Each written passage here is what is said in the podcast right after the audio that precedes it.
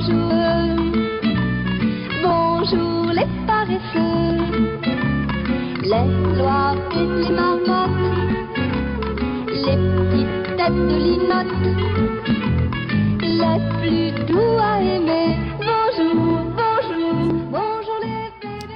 好这里是蓝莓评测。我是蓝莓评测的主编钱德勒今天的另一位主播是詹敏詹敏老师跟大家打个招呼吧。Hello，大家好，我是 Jamie。这一期的主题呢 是旺旺。为了聊这一期播客，我们这个真的是找遍了我们所有认识的人，我们就要去找一个跟旺旺最有渊源的人啊。我然后我们找到了一位嘉宾，他是我们能找到的离闽南文化最近的闽东人啊，而且他跟旺旺的呃渊源还不在这儿，还主要在于说他有一个爸爸。当然，每个人都有一个爸爸，重点是他的爸爸有一个外号叫旺旺啊。谢谢叔叔，我 我们让这个我们的嘉宾佳媛老师跟大家打个招呼 Hello，大家好，我是佳媛。啊，主要是谢谢佳媛的父亲啊啊，谢谢佳谢谢叔。叔。对，为什么要聊旺旺啊？很很重要的一个时间，是因为现在是春节期间嘛。虽然我们也不知道这一期什么时候发啊，但大概率是春节之后了。先给大家拜个年吧，过年好。对，尬在这儿了哈，没人接我的话。新年快乐，新春快乐。祝大家新年旺旺！嗯，新年旺旺。然后呢，呃，还有一个很很重要的是，二零二二年就是刚刚过去的这一年，呃，阳历农历都过去了，这一年是旺旺集团的成立的六十周年，也是旺旺进入大陆市场的三十周年。然后我也是才知道旺旺跟我是同岁啊，对，正好二十岁。这个呃 我我想先跟两位聊一聊这个大家对旺旺的那个回忆啊，就是童年应该都是童年的回忆了吧？虽然我们现在也在吃啊。这个佳燕老师，嗯，我觉得旺旺就是每一年的春节之光嘛，就是反正就很期待春节的那个桌子上，不管是自己家还是拜年的时候，桌上有旺旺。然后因为在家的时候，有的时候爸妈不让你吃，因为垃圾食品，说要留给客人。然后所以当客人的时候，就会把手伸向那个鲜贝。垃圾食品留给客人，你们家这个家风是很好 啊。嗯，呃，詹米老师呢？我是我到现在还会偶尔给自己买旺旺的零食吃，嗯尤其是压力大的时候。就前段时间我们杂志交付之后，我就给自己买了一个旺旺大礼包嗯哦，然后没有给我们任何人 share 这个，就自己在家里吃了。啊！你们刚刚吃的是什么？是你新买的旺旺礼包，不是你之前买的那个大礼包。嗯，对对对，但小时候印象最深的其实是旺旺的广告吧，就是每一个都很大胆、很羞耻，还很洗脑。嗯，嘴边沾满了这个奶液，对吧？然后舔小胖子，这不能播吧？这个这能播？这就是我对旺旺的印象，对吧？旺旺。对，你们不要把这个事情，我们在刚开始两分钟，你们就把这个往错误的方向引啊！是我们吗？是我有杂质了。这个、呃、我自己是呃那个，刚才我们在开播之前聊啊，就是说到我如果此生只让我吃一种那个零食，我会选旺旺仙贝，就是不限品牌的啊，不只是旺旺的，就是旺旺仙贝确实是我的本命，我们家里面常囤那种五百块吧，还是五百二十块的旺旺仙贝的那种超大的，就只有仙贝的那种那个大包装的仙贝，对，然后而且这个它确实改变了我的一个口味。小时候第一次吃应该是也是就是这呃亲戚送的，然后第一次吃到鲜贝是那种小包的嘛，就现在大家会经常买在超市买到那种小包，就是让我彻底爱上了甜咸口。就是这个是跟我们我们家人其实都吃吃东西比较比较正经，我们山东人就是吃的就比较浓油赤酱的那种风味，就比较少那个甜咸混搭。但是我吃完鲜贝之后，我就彻底就是对坠入了甜咸口这样的啊、呃、嗯嗯口味，对，所以我我其实本身口味是比较呃比较那个开放的，怎么搞的？你们把调弄到这个地方上去了。嗯，对，总之吧，总之吧，本来这是一个很顺的开场啊，让我们开成了一个很奇怪的开场。啊，这么有童趣的品牌，让你们就是给我带跑了。这个，我我们先聊聊这个旺旺的品牌历史啊。本身旺旺是一个六十年的品牌了嘛，它是一个就是陪伴了好几代人成长的这么一个品牌，所以就是它的创始故事，我想跟大家去去聊一聊。因为我们聊品牌，其实肯定是跟创始人有很大的关系嘛，就是尤其是这种非常非常独特的品牌，就像我们上期聊伊索，就是。呃，很独特的品牌往往背后有一个很独特的创始人，然后这个创始人往往会有一些很独特的经历啊，嗯这也是它不可复制的一个原因之一，我觉得对。然后呃，旺旺是这样，就是呃，一九六二年，当时旺旺的前身叫这个宜兰食品公司，对，是一个当呃台湾当地的这么一家呃食品公司。然后当时是这个台湾人蔡阿士和他的朋友一起去经营的嘛。但是当时卖的跟旺旺一点关系都没有，是卖这个羊菇啊、芦笋罐头啊、鱼，还有这些农产品的罐头啊、蜜饯之类的这些东西。然后主要是代工外销，而啊就是还不是自己怎么原创的，你知道吗？还是代工的。是生产商。对对对，这一年呢，这个这个老板蔡家士的最小的儿子就是蔡衍明，那年六岁。对，然后他出生的这个年代实际上是台湾的黄金年代。如果喜欢看电影的这个朋友可能会知道，那个年代的台湾电影是很发达的。然后，嗯、他的母亲呢也不是普通人，是一个名门望族，就是来自呃陈家。然后当时的陈家是拥有拥有一些这个上市企业的，在台湾拥有一些上市企业。对，所以就是相当于他本身出生在一个。嗯，就是比较富裕的家庭。然后，就蔡明出生的时候，其实他妈妈已经四十岁了。然后他爸爸主要的生意除了这个宜兰的食品厂，还有其实主要生意经历是在这个电影业，也就是他当时经营的呃一家戏院叫中央戏院，就是听名字也能听出来，当时这个这个戏院应该是不简单的。对，然后这个蔡家士呢，当时就经常的去日本选片购片，呃正常的片子。对，然后跟一些正常的日本的这个大的公司、大的这个电影公司，像这个松竹映画，然后东宝映画这些，在日本老电影里面经常看到的这些 logo，去他们去跟他们聊版权，然后去把这个日本这边的啊、片子带回台湾来做一些首映，其实去就是相当于去做这个版权的生意，你可以理解。然后呃，在台北先播完一轮之后，再把这些片子推到南部的市场，再去出租给南部的呃台湾南部的一些戏院去再继续播。所以当时其实是做这么一个生意，也也其实是一个类似于一个中介或者中转这么一个生意。对，然后一九七六年的时候，他们这个公司就改组，然后呃蔡家世他就全权接手了这个宜兰食品公司。但是接手之后，他没有时间管这个公司，很明显他的重心或者他的兴趣还是在这个呃电影这个电影事业上。对对，然后呢，他就把这个公司交给了他的儿小最小的儿子蔡衍明去管。当时蔡衍明十九岁。就相当于你想想，你十九岁的时候接接手了一家大公司，成为这大公司的总经理，我觉得你就是再大的天赋，可能也很难运营好这个公司。这是不是有点像我们之前有一个接彩的问题？是嗯说你十八岁高考之后，让你呃你去上清华还是选择五百万的那个问题？你现在让我选的话，这五百万还是很有诱惑的。对，所以呢，这个蔡衍明呢也不负众望，第一年就搞砸了啊，搞砸了呢，而且一砸就赔了一亿台币，在一九七七年的时候的一亿台币，虽然台币汇率两千多万人民币，你现在算是两千多万，嗯但是在那个年代，哇，那是很难想象的。那个年代的台湾还是比较，嗯我们就不聊台湾了。对，当时这个宜兰食品公司呢，主要是这个加工厂，主要是给日本做一些加工鱼罐头，就相当于说是给日本可以也是做代工，然后主要看日本人脸色赚钱，但是给日本公司打工其实可能就没有那么好赚，因为台湾跟日本的这个关系。呃，不不聊这个，这个，然后这当时蔡衍明就很任性，很任性，决定做本土的品牌，然后就直接跟日本那边呃终止了合作的关系，就说不玩了。对，然后他就自己去做一些原创的小零食，啊，当时那个零食叫浪味鱿鱼丝，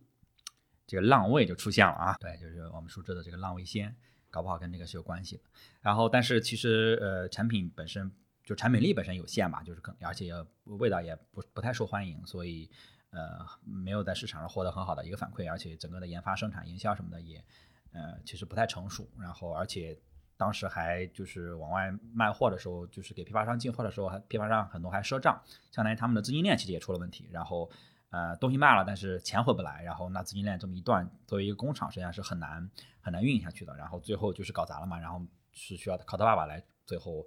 呃银行贷款。可能还需要靠他爸爸来来去还，对，然后他就因此就可能整个就荡了一段时间，就觉得哎呀搞砸了，对，然后但是很快他又发现了一些机会，呃，就是台湾的稻米之前一直是存在供过于求的这么一个一个情况，做的很好的这些稻米，但是呃零售的价格和批发价格却很便宜，然后而且日本的小零食在那个年代也是风靡台湾的嘛，所以他就想了一下说，哎，他要去做呃日本的相当于点心或者米果的这个生意，就是把这些呃把这些东西看能不能在呃台湾去生产，然后他就去了日本找了这个日本三大米果厂之一呃岩种制，获得了他们的授权，哇，看的还是一个。还是一个体面的商人啊，就是不是去 copy 或者山寨，然后直接去找人家要了原始的授权，对，然后花钱买的应该是。旺旺仙贝，就在一九七九年就上市了，然后一上市就是爆品，而且在同时，我们所熟知的这个大眼睛旺仔啊，我也是在录这期播客才知道，这个旺仔的英文名叫 Hot Boy，哇，Hot，对，哇，这这这这不就跟浪味仙的 Lonely God 呃，对，就接上了，对对对对对对对对对，这个 Lonely God，因为之前也看过一些营销号去写啊，但是这个嗯。Hot Boy 我真的是 头回听说，对，然后就一下子就打开了台湾的市场。你看到就是他七七年把事情搞砸，就七七年接手工厂，然后七八年搞砸，七九年就搞了旺仔，哇，这个这个年轻人前途很难去估量，对吧？嗯就是完全没有被打垮，而且一年之内就搞了一个全新的，就把事情从搞砸状态变成一个爆品，爆品，对呀、七九年他才二十二岁，嗯，对哇，而且你要知道，前一年他刚刚赔了一个亿，就你有多大的信心，说明他小时候接受的教育和家庭教育和真的极度自信。对极度自信。嗯，像我这个一九八三年，他就把 这个你们不要把脸偏开，我们在录播课，我们要有眼神的交流。对，一九八三年，这个他就把品牌正式的商标门定成了旺旺，而且当时绑定了一种文化啊，祭祀文化。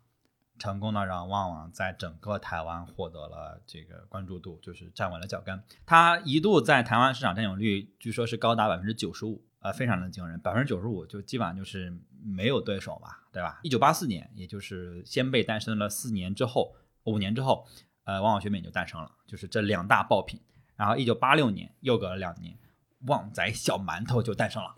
哇，你看现在这些摊的爆品，哇，我好久没有吃旺仔小馒头了。为什么我们买的这个大礼包里面没有小馒头啊？哇，那种，哎呀，我就开始咂摸了。好，好，对，总之呢，就是呃，旺旺大家可以看到，就是他们在创始之初，实际七年间，对，嗯从七九年开始嘛，到八六年，它的三大爆品就产生了。七年间生产的爆品维持了它后续五十三年的嗯生意。但是还有一个爆品还没有出现，就是旺仔牛奶。嗯因为后面他的现金流一度是旺仔牛奶来牛牛奶，我也变成了南方人，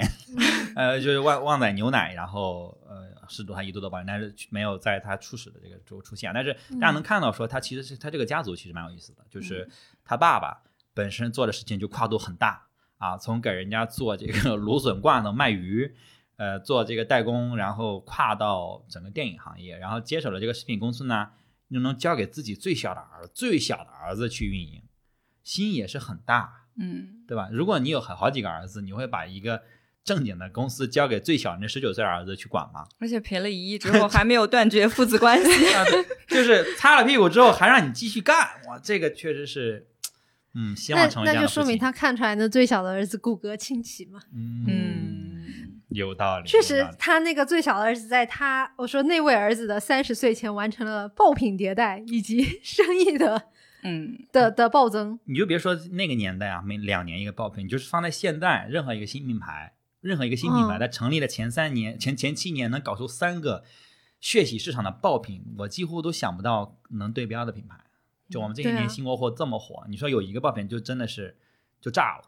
对吧？能连续推出、今年连续推出三个爆品，而且接下来它还有更爆的。对。然后接下来其实旺旺就比在比较早期就进入了大陆的市场。它进入大陆市场其实也是一个在当时看是一个创举了，因为当时其实二十世纪八十年代末，台湾已经是亚洲四小龙之一了，农业和工业都发展迅速，而且一九八九年台湾的进出口贸易额是比大陆总量还要多的。嗯，然后直到三年之后，就是一九八九年的三年之后，大陆的进出口贸易额才超过台湾。嗯，然后旺旺也是在一九八九年这一年在中国注册了商标，就是我们刚刚提到说旺旺的这个它的一些它的一些这个吉祥物的，比如像旺仔的名字翻译都比较有趣，它自己本身的旺旺名字翻译为 want want，就是一个很想要的我要品牌。我要，嗯对对对，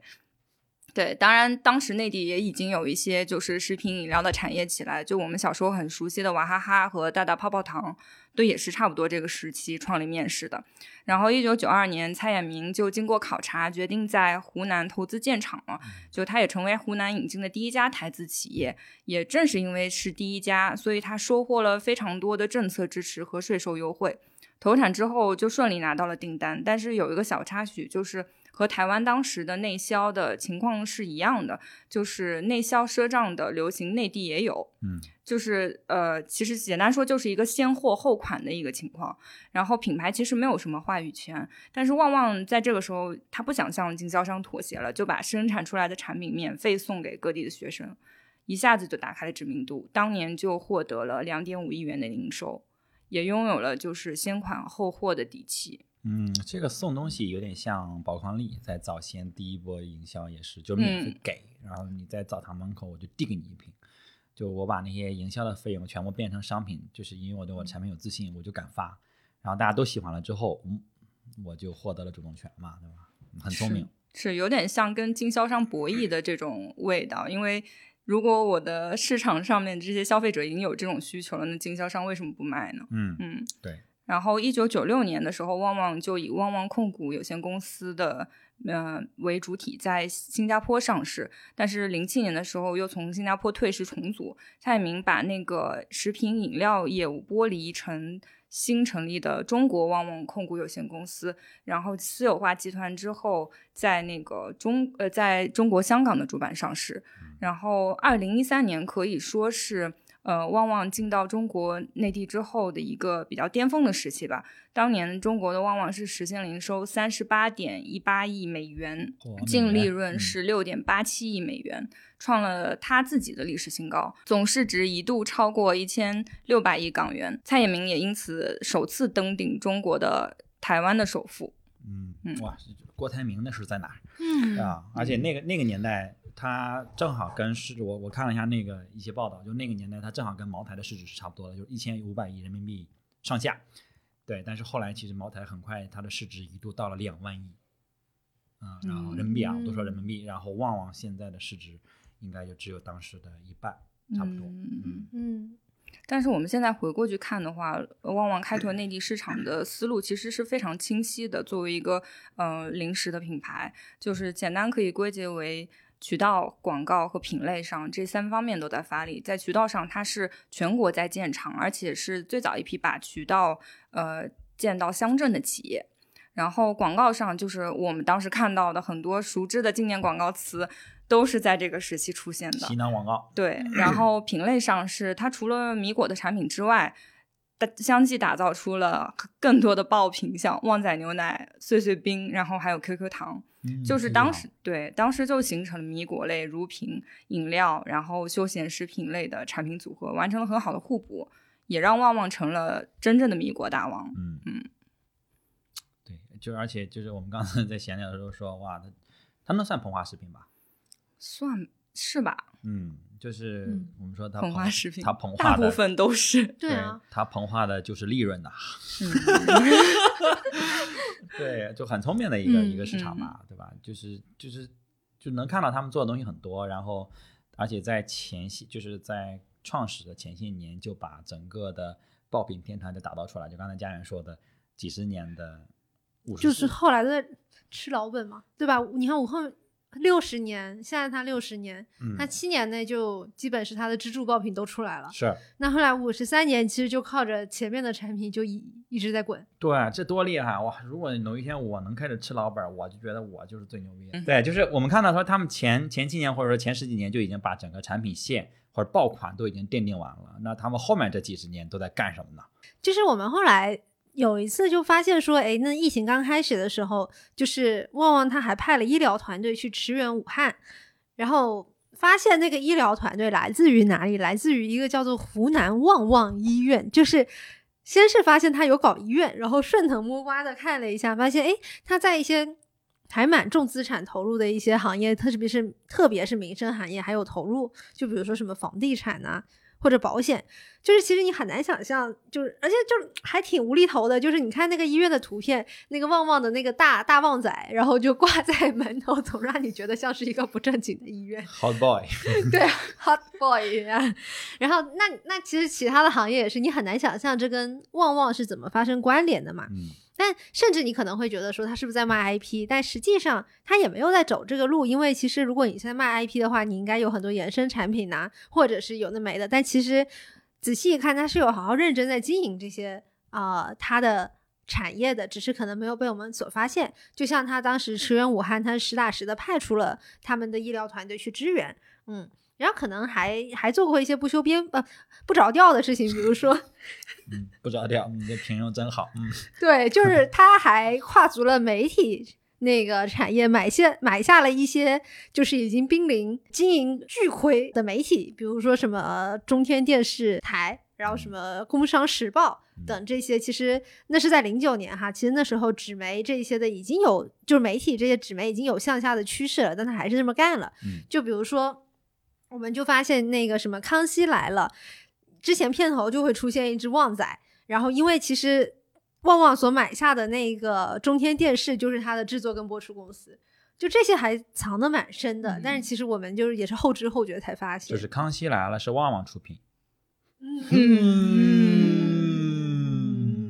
哎，那你说这是不是他其实某种程度他就是王婆卖瓜自产自销？嗯，就是他其实某种程度他要么是投康熙的广告嘛，要么我就直接把你给包了。我我把你背后的背后给包了。对对对，然后你就必须在片头给我广告植入。我我觉得肯定还是会付费的，就是因为他可能肯定还是独立的公司，然后他可能还是会，但是但是就是我会觉得说功能一件，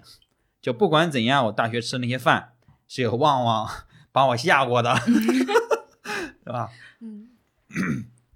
对，确实他们就是做了很多很民生的这些行业，这还挺有意思。我也是疫情开始的时候，就是有一篇当时微信上应该有一篇报文去讲他们那个呃医院，就是。呃，而且当时做那个呃火神，那叫什么来着？火神山。对，当时做那个火神山，然后就就跟旺旺当时觉得，哎，旺旺本身也是应这个词儿起的，应该也是火命的吧？就是觉得当时我印象中还有人提到这些点，就是当然就是我我们不去追究他到底是怎么说的哈，就是就是感觉很很跳，就是。本身它是很喜庆的这么一个 IP，很喜庆的这么一个旺仔，然后放在一个医院的门口和，呃，这个护士的口罩也是旺旺的，然后护士就是医生的这个大白白大褂上面的那个 logo 的地方是一个旺仔，你就觉得这是什么医院，对吧？对，而且本身它的评级还挺高的，而且医院的评价好像也还挺好的，就就是对，而且刚才提到的那个呃旺旺的酒店。叫神旺大酒店嘛，嗯，呃，刚才我们还去看那个，呃，有有一些这个，呃，入住体验，一些这个 report，这样就是酒店的有一些 room tour，对对对，然后。哇，很有意思，就是让我觉得我下次也得去住，而且我也要住他们的行政套房，还得把房卡买下来。对对对，他们的房卡是单独卖的，就是旺旺的旺旺的那个那个旺仔，这不是卖卖起了周边吗？啊，二十块钱，嗯，二十块钱的周边，然后里面的这个 mini bar 里面也全都是旺仔牛奶、牛奶和 QQ 糖，就这些，免费了，免费了。这这叫体验店呢。这叫这叫品牌，这不就是 MUJI Hotel 吗？对呀，人家零零六年就做了。对呀，你你这走在多前面呢？就是你你住我挂那个产业下的酒店，然后体验我全套的产品。是啊，而里面就是整个酒店里面遍布着只卖旺旺的那个贩售机，嗯，然后给你送的口罩也是旺旺的口罩，然后门口有巨大的金旺旺。这不就是沉浸式的品牌体验吗？绝对是对，就差他们卖一些床品和这个。对吧？就是 家居了啊，这这点比 MUJI 还是要差一些啊。里面人家 MUJI 用的都是 MUJI 的，不卖香氛哈。对对对对，而且他们的那个浴室很有意思啊，他们那个浴室就是呃浴缸，呃不是一个缸，是一个池，是一个池子，是一个贴满了瓷砖的那种两进的池池子，就是你可以坐在边上去泡脚，然后你可以整个进去。那个那个 UP 主说，他进去之后摸到脖子。太有意思了，就是在呃，就星级很高的酒店啊，就是也哎，他在上海的神旺前面还有一个大金砖，那个旺旺那个形象，对对对，就金色大旺旺，很跳脱哎，很跳脱。大家可以去 B 站看，就是旺旺的呃入住体验就很有意思，我让我就是很很种草，对对，就是就是你感觉他们这个 logo 放在什么地方都很出戏，但那种出戏就给他一种非常独特的独特感，嗯。对吧？而且他们经常做一些那种很严肃的行业，保险，旺旺保险，就感觉买了这个保险自己就好了，自己就绝对不会出现。他们就是很迷信呐，就是迷信是这个品牌很重要的文化。然后我觉得他也渗透在他做的方方面面的事情里头。是，而且都是那种正迷信啊！你想早最早他们做祭祀文化，那确实是写在品牌基因里了。嗯，对。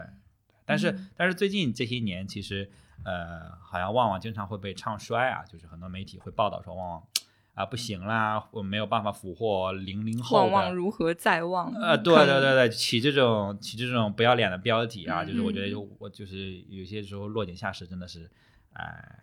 啊，不体面啊，不体面。对，但是我们还是说，就旺旺确实面对了一些面对了一些困境嘛，就嗯是比如说他们其实，在整个电商这个浪潮里，这个电商浪潮可不是最近的 两三年，这个呢最近十几年，它几乎是完全的错过了。嗯，就是从呃，我们不说他做了什么，但是从他的业绩表现上，呃，其实基本上就是就是错过了。就是二零二二年最近的这个呃财报，他们显示二零二二年上半年他们的电商，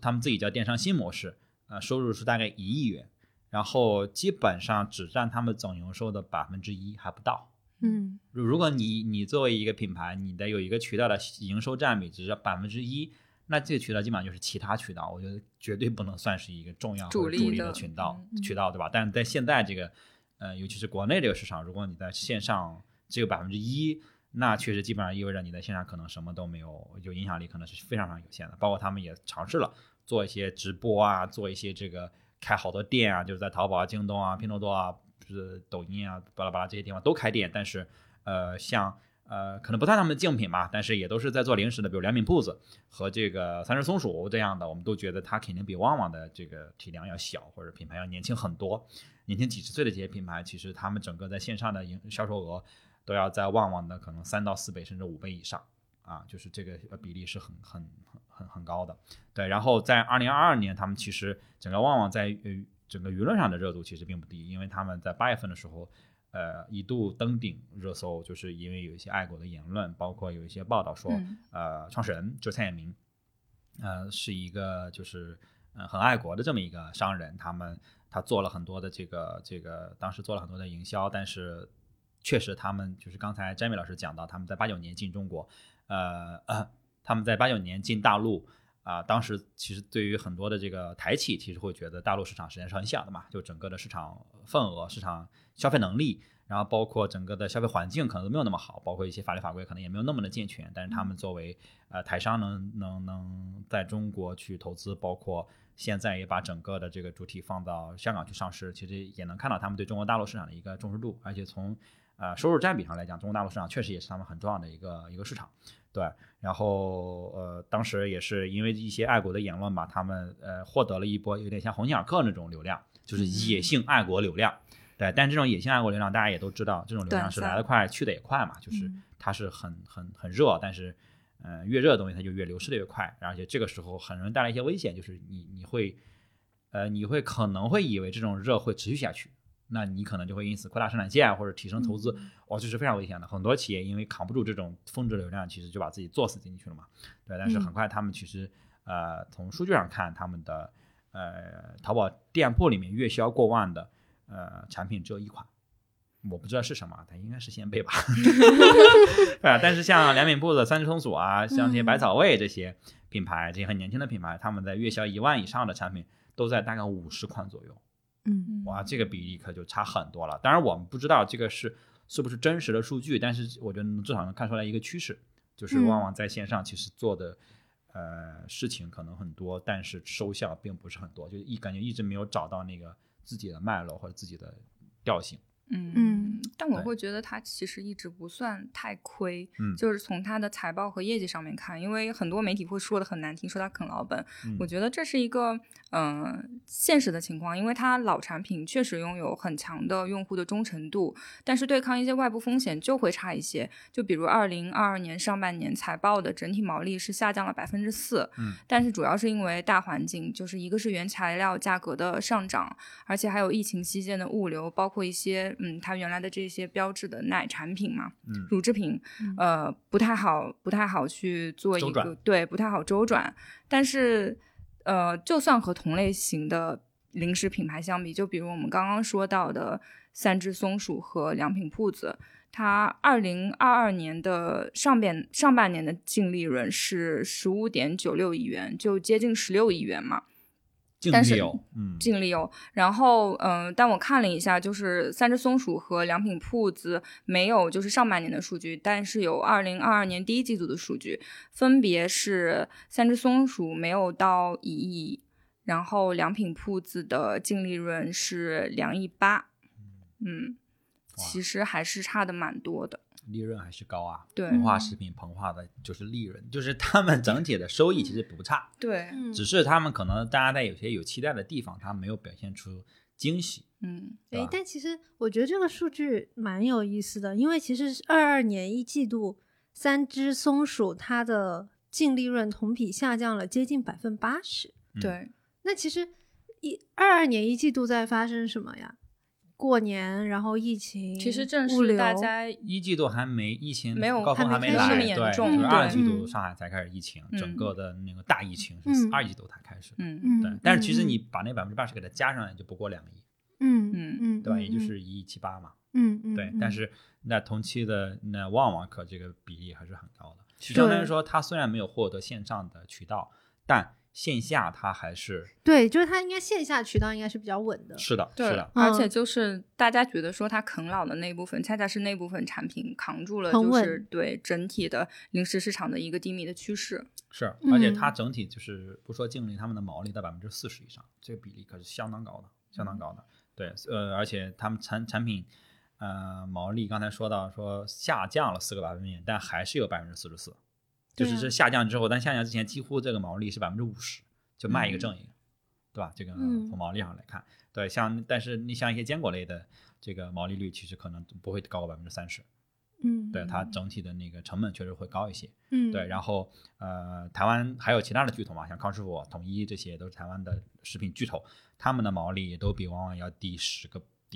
所以还是生生意模式做的比较好。对，就底层的模式是好的，嗯就是我本身的逻辑很稳对我整嗯本身的产品的毛利一直高，那我抗风险能力其实就是强。对，就这个时候我经受一些损失，经受一些失败的尝试，其实我本身就是伤筋不不动骨，就是嗯，就就是。这说的什么？就是我我可能会经受到一些伤害，但是本身不会影响到我的核心，不会影响我的本质，嗯对吧？嗯就还是我有现金。对，我觉得还有一个点，就是因为像刚刚季老师有提到，旺旺早年间进入大陆市场，其实他把线下的渠道铺得很稳嘛，他其实是就是怎么讲，就是一些小镇相关的乡镇的毛细血管都都已经钻到了底，这其实就有点像是以前有人对比过那个可口可乐和元气森林之争，其实嗯争到最后比拼的就是那。那些夫妻店的渠道的能力，你的铺货的能嗯力跟渠道在跟这些小店之间的关系嘛，是，嗯，那其实像我刚刚钱老师边边讲，我边在那边想，就是其实我很难有上网买旺旺这种心智，我从来没想过要去电商上淘宝店、京东买旺旺。我可能很习惯的，我如果想买旺旺，我第一习惯的还是去超市买。嗯，但有可能就是想买旺旺节点都是春节回家的时候，然后那个时候其实逛超市也是个很常见的行为嘛，陪爸妈逛超市。然后但某种程度，其实一方面可能反映了为什么他在线上，即便他做了很多努力，但是呢，他也许没办法 PK 过那些土生土长就从互联网环境环境里长起来品牌。因为三只松鼠，我对它就很有线上心智。嗯嗯就是要么就坚果类嘛，要么是可能去它的品牌店买，要么是可能有一些像盒马这一类的生鲜渠道，那可能会买。然后也是刚刚听到说，哎，三只松鼠可能一个季度它的利润就同比可以下降百分之近八十，那其实这受流量波动应该影响是很大。相当大的。对，我觉得这个能能波动这么大，那我觉得一定程度就是线上线下渠道两种不太，我觉得我自己揣测哈，我觉得嗯也是一种差异。就线下可能是一个比较，虽然它它就是一个比较稳，但是呢，就是一个要靠很强的能力去，或者说很长的时间去铺设跟攻坚的一个嗯。呃的渠道。但一旦攻嗯、坚下来之后，你的稳定性是很好的，抗打击能力是很强的。对夫妻嗯店是很难倒闭的，对，对吧？但是电商上如果流量成你本一下不买，对你不流量成本一下增加，或者说竞品突然出现，说去提升了竞价词，是的，就是词的这个价格，那一下你的利利润咔嚓就被打下来了，因为你不得不去花钱去跟对方去 PK。对对，你就要投更，就是流量会越来越贵嘛，你要投更多的钱去买这个流量。嗯嗯，对，而且你不可预期会不会突然有一个更有钱的品牌进来，把你这些词全部吃掉，让那你要 PK 吗？你不 PK 你没流量，没流量你就没有利润。但是如果你 PK 了，那你可能会伤害你的现金流，就这就是可能两两全都不是很好的一个结果。嗯对，就是就是刚才说到那个夫妻店，因为我我家小时候就是开超市、开酒店的嘛，就是就是呃也也开一些连锁的这种超市，但是嗯、呃能很明确的感觉到可口可乐就是很强势，而且它那种强势是你主动会愿意去配合他们，就比如每年他会给你换几个新的冰箱，嗯嗯嗯，就是这样子。哇，这太重要了！你知道，对于一个对于一个小城市的超市来讲，你的冰箱每年能换新，然后我并不关心上面是可口可乐 logo，而可口可乐 logo 本身并不 low，就大家会觉得哇，国际大品牌啊，我的冰箱上面写可口可乐，这说明我这个地方被可口可乐重视，这是好的，这是品牌力的加持。所以那这个时候我为什么不去把可口可乐的东西给你绑在前面？因为它可能就有一个要求，就是说你几层里面对对对，必须铺货其实。就是要求你几层，然后你前面是什么，后面是什么。对，但是慢慢慢慢的大家都喝，然后我们也摆，那它卖的也好，然后露出也好，它是一个良性循环，然后我们就会整个冰柜里面干嘛要摆其他家的东西呢？对，所以小时候我们家里经常有一些冰箱，嗯就是那些一年用下来退回去的冰箱，退退下来的冰箱我们就自己用了，所以家里后面就全是冰箱，后面就不得不开一个饭店去放冷。是这样子吗？是这样子这是你们的生意逻辑吗？就是你们家的冰箱家风也蛮特别就这么的。多冰箱，为什么不开一个饭店呢？我们有酒店，也有也有超市，那开一个饭店不正好啊？嗯，这对个生意逻辑也是。对，那你们为什么不卖二手嘛？为什么卖不把冰箱卖掉？就是嗯因为因为这种东西是很难流转，因为上面有 logo 吧，你卖给谁呢？这而且大家也不知不知道你们搬家可能去卖冰箱、洗衣机，其实你要给人家钱的，你知道吗？就是没有人会买你的二手冰箱、洗衣机，纵然你是两万块钱买的，也你你可能要给人两百，人他给你搬走，因为这东西齁逼沉。嗯，对，那这没有基本上没有，呃我们就跑题了啊，我们就说回来，说回来，说到这个，说到这个旺旺在线上的一些一些表现，但是更多更多说的，我说的还是就电商，就纯销售这个渠道，但其实他其实他们还做很多的线上的营销，但就是我们，就是说实话，就是这些尝试有一点不像他当年年轻力壮的时候做的那些 洗脑广告，嗯让我们觉得那么的惊喜，或者说有印象，就是嗯或者说那些广告达到了他的沟通目的嘛。说的那个啥一点，就是嗯，反正这些。线上的尝试，如果不是因为录播课特意去找寻，嗯或者说做了一些功课，就根本就不知道旺旺做过这些事情。嗯就比如说，旺旺他可能跟网易云做过一些互联网互动营销，对我们试图归类哈。就比如说互动营销，然后其实无非就是可能是网易云上面一个线上小游戏，拿网易云的什么呃东西可以兑换它的线上货架的某个东西，但其实这些东西看来就非常之。行活儿就是做互联，嗯很像是把反正就是互联网营销惯有的互动模板，然后把这些东西给套进去。但其实跟旺旺有什么关系呢？然后他取个 slogan 叫“可以吃的音乐”，但这个东西听起来好像也不是很打动人哈。谁要吃啊？对呀、然后再比如说，他可也也尝试跟新消费有一些联名，像他跟奈雪也有过一个联名。然后我们仔细看呢，他其实也就是做了一些哎包材，比如说就是那个什么杯的杯套啊，或者是奈雪的一个就是旺旺的那个形象，然后跟奈外奈雪某个产品去联合，然后铺了一些小红书的点评呃评论。嗯然后但其实这些东西，嗯，反正没有什么。就不像去年椰树椰汁跟瑞幸那个，嗯，嗯，对吧？那个那个女的凹造型还要出现在包装上，然后还要椰树的排版方式，让我们那么印象深刻。都可以。对，就是、嗯对我觉得就季老师说的，就是旺旺这几年好像我们看到的一些新的营销案例的尝试，虽然每一个营销的模板好像都很符合现在品牌会做的事情和套路，但其实你套上任何一个好像也都可以。比如说你把旺旺跟奈雪的联名换成别的什么新消费茶饮、呃换喜茶，嗯这套也能搞。但为什么旺旺要跟奈雪合作嘛？万一为什么旺旺要跟喜茶合作嘛？嗯，就不像瑞幸跟椰树椰汁那么的丝滑。大嗯对吧？就是就是感觉确实就没有独特性，然后感觉很浅，对，就是学了一个皮毛，嗯然后就是刚才说的那个跟网易云的，我我确实没看那个那个 case 啊，但是能想到就是做了个 H 五，然后有些大转盘。嗯，有些那个抽奖点一点，然后弹一个窗，问你要不要啊，再抽个圈啊，送你个什么东西啊，送你七天 VIP 卡，我无非就是这些嘛，嗯就觉得就是，嗯、说无聊可能有点伤害他们，但是确实比无聊还要无聊一些，因为就是现在就是从最开始的时候觉得呃那些 H 五在我看来就蛮反制的，就是就是在 H 五最火的那些年，你知道一个 H 五能卖到几十几百万，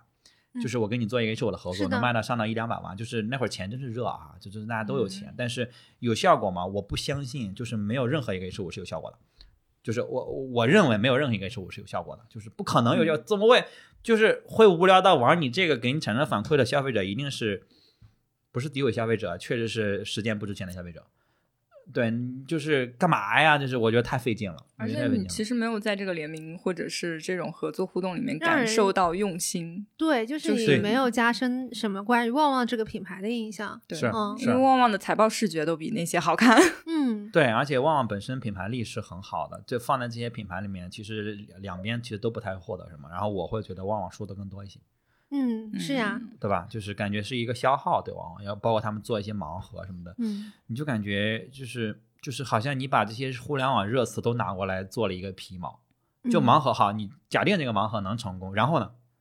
你们会把所有的产品放在盲盒里吗？你也不会有什么然后，对吧？然后而且旺旺跟盲盒有什么关系？没有什么关系，就它本身就不搭的，对吧？嗯然后嗯就是你说反差嘛，完全没有反差。嗯然后但是你说如果说我把奈雪的所有的牛奶换成旺仔牛奶，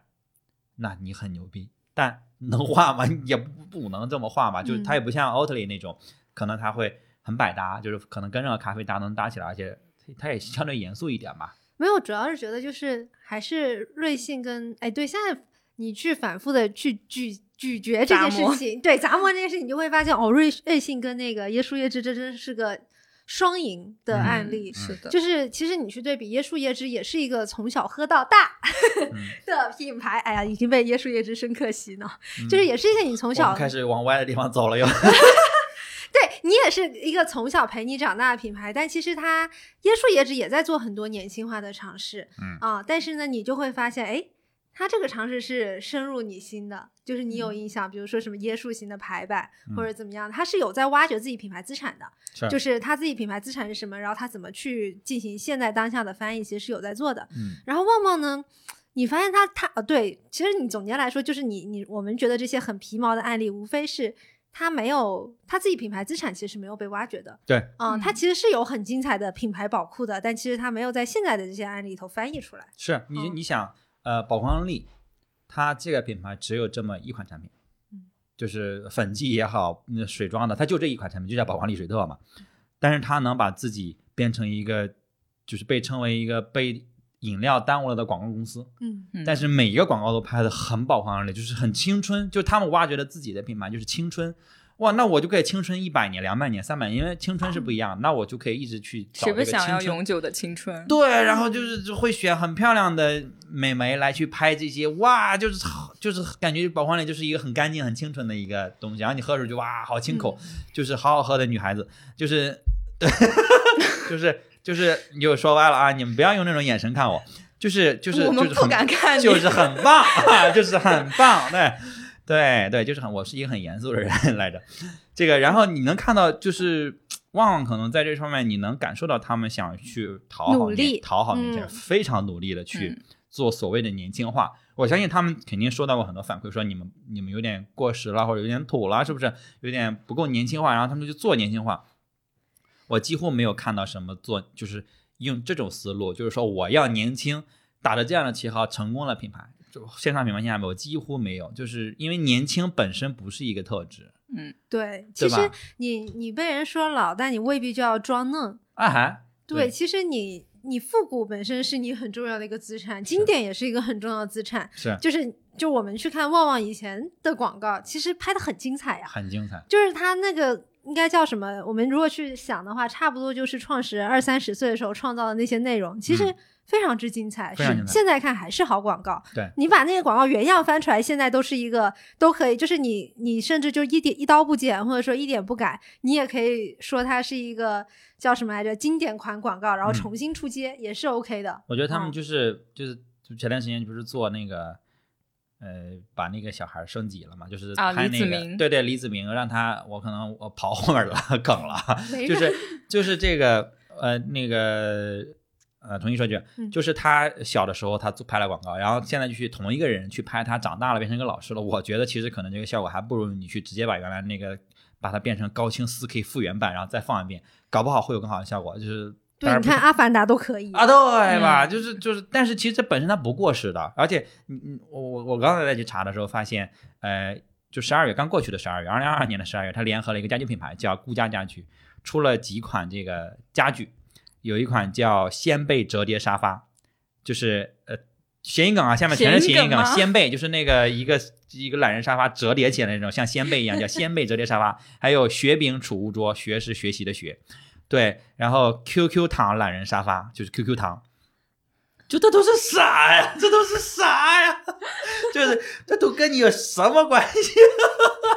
但是他们以前的广告就做的很隽永啊，不像现在就在搞一些有的没的、没有文化的谐音梗。是以前他们甚至给他们在中元节都要出广告，就以前的旺旺广告是一个能把所有节日都过成旺旺节的，就不是以前不是就我们经常开玩笑说中国人就是一个除了把清明节跟中元节，其他都能过成情人节的地方嘛。嗯，嗯都要但吃饺子旺旺就是连中元节跟清明节他们都能出广告，就比如说中元节他们会挂上“中原普渡”这样的广告语，然后说哎那个什么吃怀古祭司不要忘了带上旺旺仙贝。对清明节广告，岂又尽在无言中。就是你想想，把鲜贝放在祭祀那个篮子里，你就觉得，呃，你就觉得很有意思。就是，哎但但这个事情，我这个闽东人就是有话说哈，嗯就是我确实问了一下我身边的朋，因为我家自己本身祭祖文化没有很重，嗯我问了一下我身边的人，然后他们说，哎，确实就是家里祭祀的时候是有摆旺旺的，旺旺雪饼，嗯哦，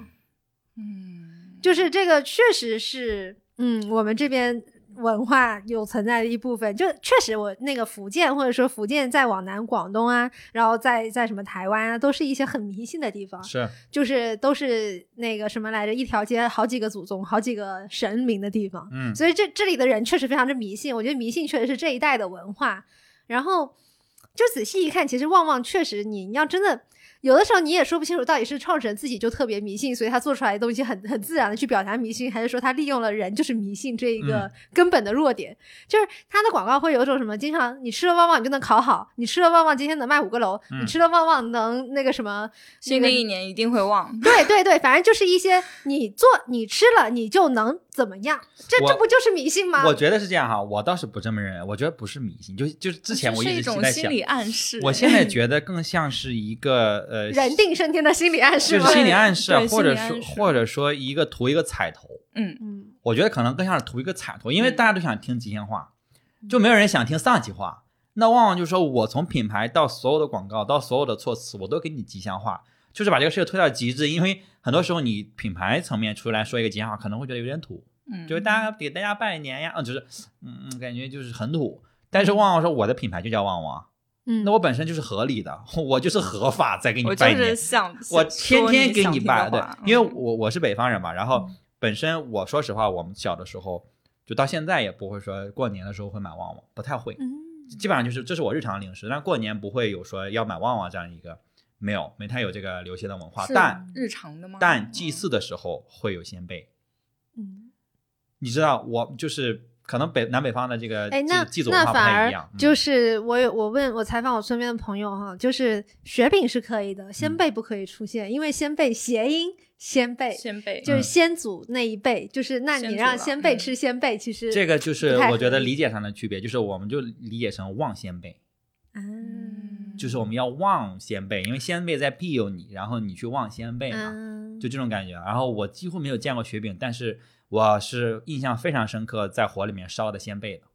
嗯但是我觉得是不嗯是跟这种零食的，就是它的一个溯源有关系？因为它本嗯来就是一个米米饼，对米果类的，啊它就是 rice cracker 嘛。对啊，嗯，那我们其实本来祭祖的时也候是有米会做一些粘米饼啊什么之类的。哎，这个差异就出现了。我因为我们是不吃米的，就是我们的日常的主食嗯是馒头嘛，馒头啊煎饼，我们是不吃米饭，米饭基本上就是作为零食嗯调剂一下。嗯而且小时候真的就是可能一周、两周、一个月能吃一次米啊，就是这种是这种就调剂一下。然后日常是每天吃馒头的，嗯每天就去买新鲜的馒头去吃，所以反正不太会有用米来祭祀的这个，因为米的话会有米糊用来就浆糊用来糊春联的嘛，嗯，哦啊就是哦这种会有把这个当成。当当成当成胶去用，但是呃不太会有这哎呀，旺旺跟浆糊联名都比跟什么奈雪联名要好的多。浆糊是个品牌来的，就是做一款浆糊这种哦，对，那或者说回来一点，回来一做点了。文文具之类的，文就是对对，他做一个浆糊都比那个对吧？做一个什么鲜贝那个家居要好。是的。对，就是掀背折叠沙发，真是服了。请李诞来代言，嗯，好好挖掘一下自己产品里的米的元素啊，有的没的。对，嗯，对，就是那个精髓感觉没有在现在的嗯广告里面、或者营销里面太出现了。对。但你让我去说他们之前的精髓是什么？是什么？我觉得之前你如果去总结它的广告，就是我觉得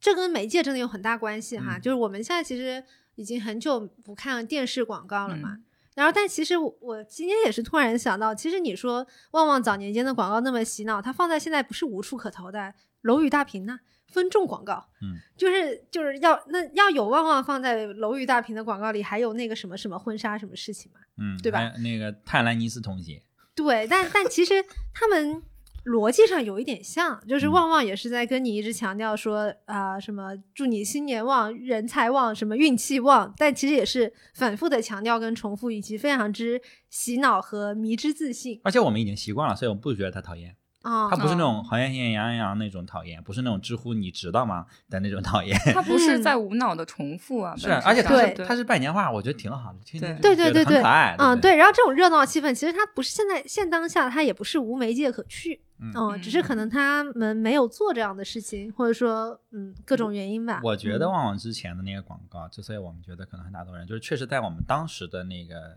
可能年龄啊，或者说当时的文化那个氛围下，你会觉得旺旺是突出呃于所有的竞品或者所有的广告的那种 real，就它很嗯真实。它就是我要跟你说这个吉祥话，我就跟你说到头。我要去跟你说我的产品好，我就会用那种哇，好好喝啊，就是那种，嗯就我就很 real。但是那个那个时候，其实很多广告是很含蓄的。就整个我们那个年代，因为呃媒体的那个发展，包括说就是我们整个的传媒的发展，呃刚开始肯定相当于是含蓄的嘛，但是嗯。旺旺就完全没有含蓄的，就完全是一个外放的，呃或者对我们来讲很西化的嗯那种表达方式。觉得它一定程度上好像见证了国人表达方式的变化，啊因为我们那一代就是我们在我们之前的那一代，中国人还是很含蓄的，嗯就是怎么好意思就是随随便的说爱谁爱谁嘛，然后嗯表达哪怕自己是很正面的情感，都是很内敛的那种。是但是九十年代确实是一个转变的时期，因为西方文化的涌入啦，然后有很多日新月异的表达方式，然后我们这一代可能也处于这种变化的浪潮之中，所以当旺旺广告里面那个李子明收到他妈妈 带来的旺仔牛奶说“妈妈，我好爱你”的时候，就是既有一种反差的中二感，然后又会让我们那个年纪的我们产生一些共情。嗯是啊，是啊，而且而且这种 real，我是觉得，呃，可能现在不会那么打动现在的零零后或者之类的，嗯呃，因为他们本身，因为他们本身也现在的表达也比较直接了嘛。但是我觉得 real 这个点，就是真实这个点，是能击中不只是中国的零零后的。因为最近我我这样我这样这段时间一直在研究说，现在呃 App Store 也好，或者说就是整个哪些广告是被大家最推崇的，或者看的流量最高的，或者哪些 App 是呃下的人最多的。就去年的嗯苹果的 App Store 的年度的 App 是那个 Be Real，一个一个一个社交 App。嗯它就它就叫 Be Real，然后主要的群体就是欧美的零零后，它是一个 app，它是呃，当然大家去看啊，就可以去看，因为是拿了 App App App Store of the Year，应该是就是去年的金奖，就是最高的级别的这个奖。然后它是你每次呃去 share 一个东西的时候，你打开你的手机，然后它会有一个倒计时，那告诉你如果这个时间不拍，那我们不让你拍了。然后呢，你拍照的时候呢，它是你对了一个东西你去拍，你拍完是背后一张，正面一张，它是同时启动你背面和正面的摄像头，会拍下你的表情，一下两张，这两张是你不能筛你不能筛选的，然后你不许加任何的滤镜，是啥样就是啥样，你就 share。如果你今天不分享，那你今天不能看朋友任何的状态，你必须发一张，你才能看到其他人的状态。嗯我这好 real 啊，就好中二，但是就是这样，就就是我我在录旺的时候，就我之前在写大纲的时候，我没有想到这个，但是我我们刚才聊旺，我觉得这个这个很旺旺，就是很当年的那个旺旺的感觉，就好嗯 real，、对，但这其实是现在就是 去年的 App Store 的这个呃选出来年度的 App，然后我这个我觉得是能代表一些趋势的，因为 App Store 那个数据量。包括用户的反馈，我相信还是、对吧？还是够够支持。用真心就可以，是用真心就用真，心嗯，嗯就能用全真心，用真心就能痊愈啊，旺旺。我们在教上市公司做事啊嗯啊，真是厉害啊！自己的企业也没有盈利啊，在这教上市公司 做事，靠教上市公司做事赚钱。嗯，希望上市公司给我们一点钱。对，哪怕是给我们一些房券也是好的。我想去体验这个神王大酒店。对，但但但那个不贵，神王大酒店是不贵的。嗯我看那个 UP 主说，七百多嗯，行政套就是已经套房了，也就七百多一晚。哦，那可以哈。徐汇，啊，你那个位置很好的，嗯就是很好的位置，就是嗯内环吧，还是怎么着？嗯反正我下次一定要去住。我下次去上海出差，我要立 flag，我要一定要住神旺大酒店。我不拿积分换酒店，我也不去，不管那些积分累积，我要住神旺大酒店。你已经开始有一种旺旺广告的感觉了。有那种感觉了是吧？但嗯确实有没有拿人钱，真的是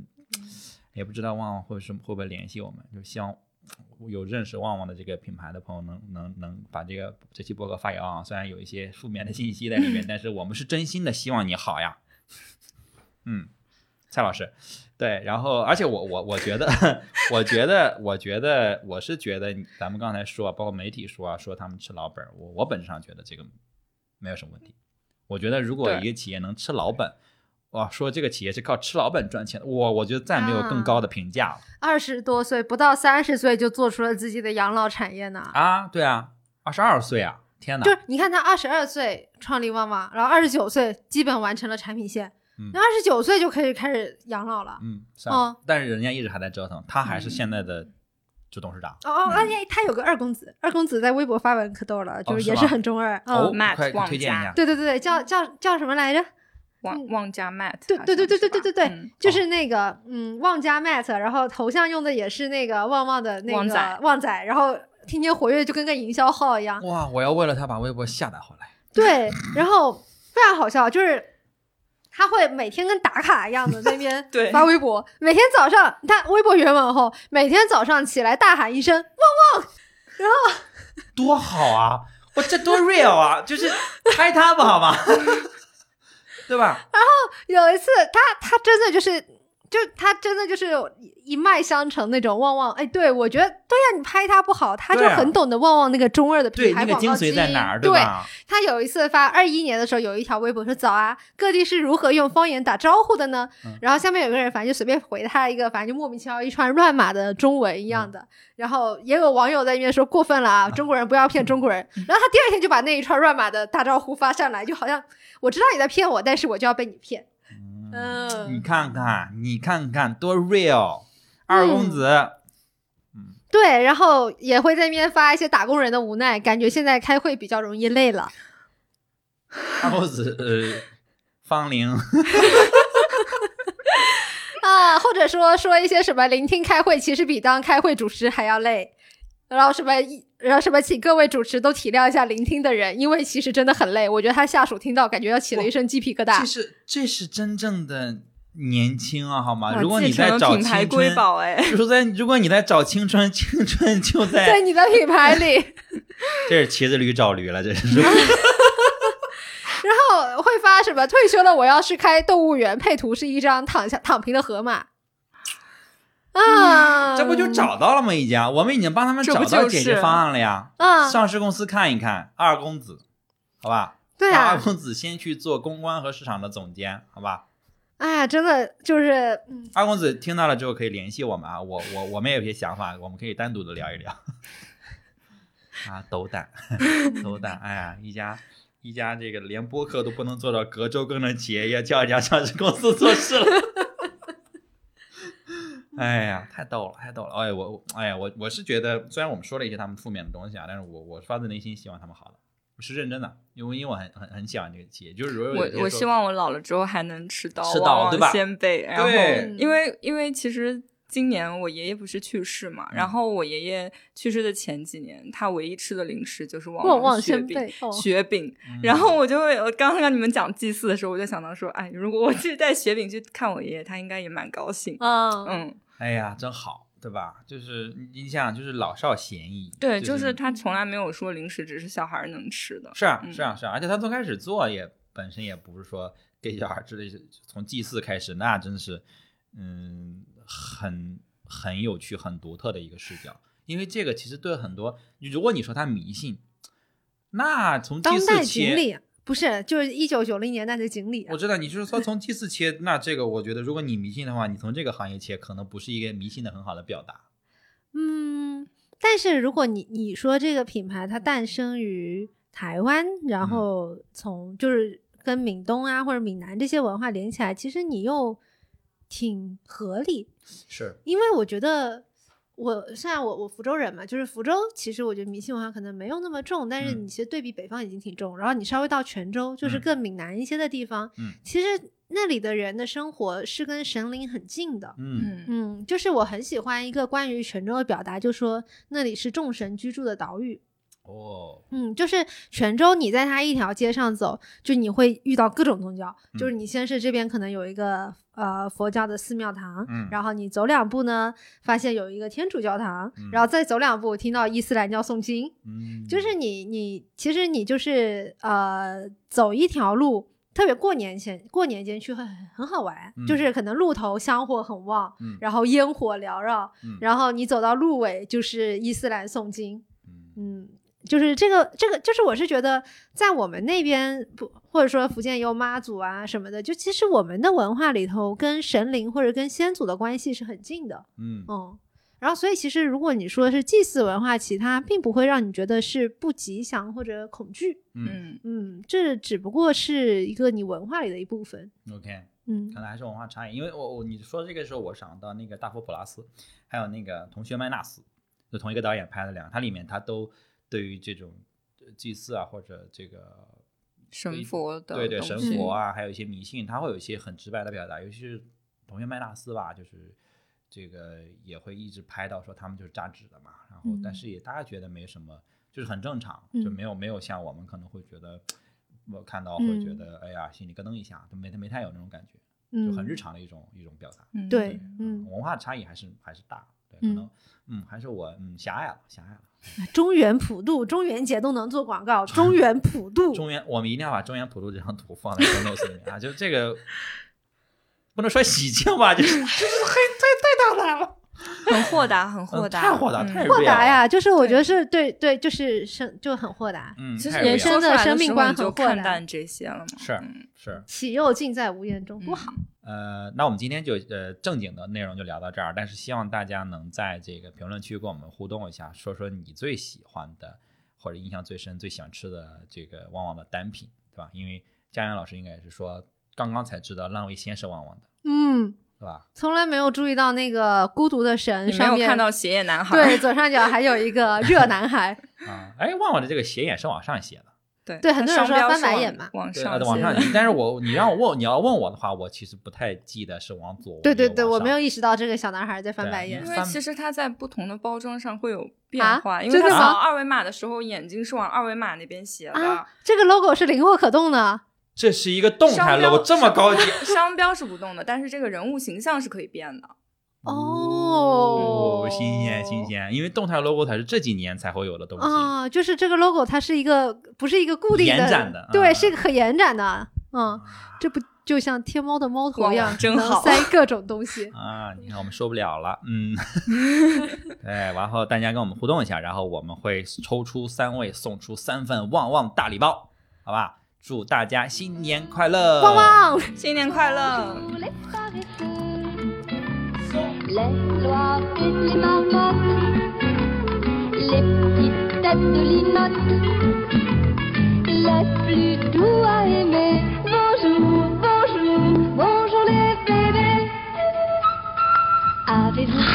自然健康。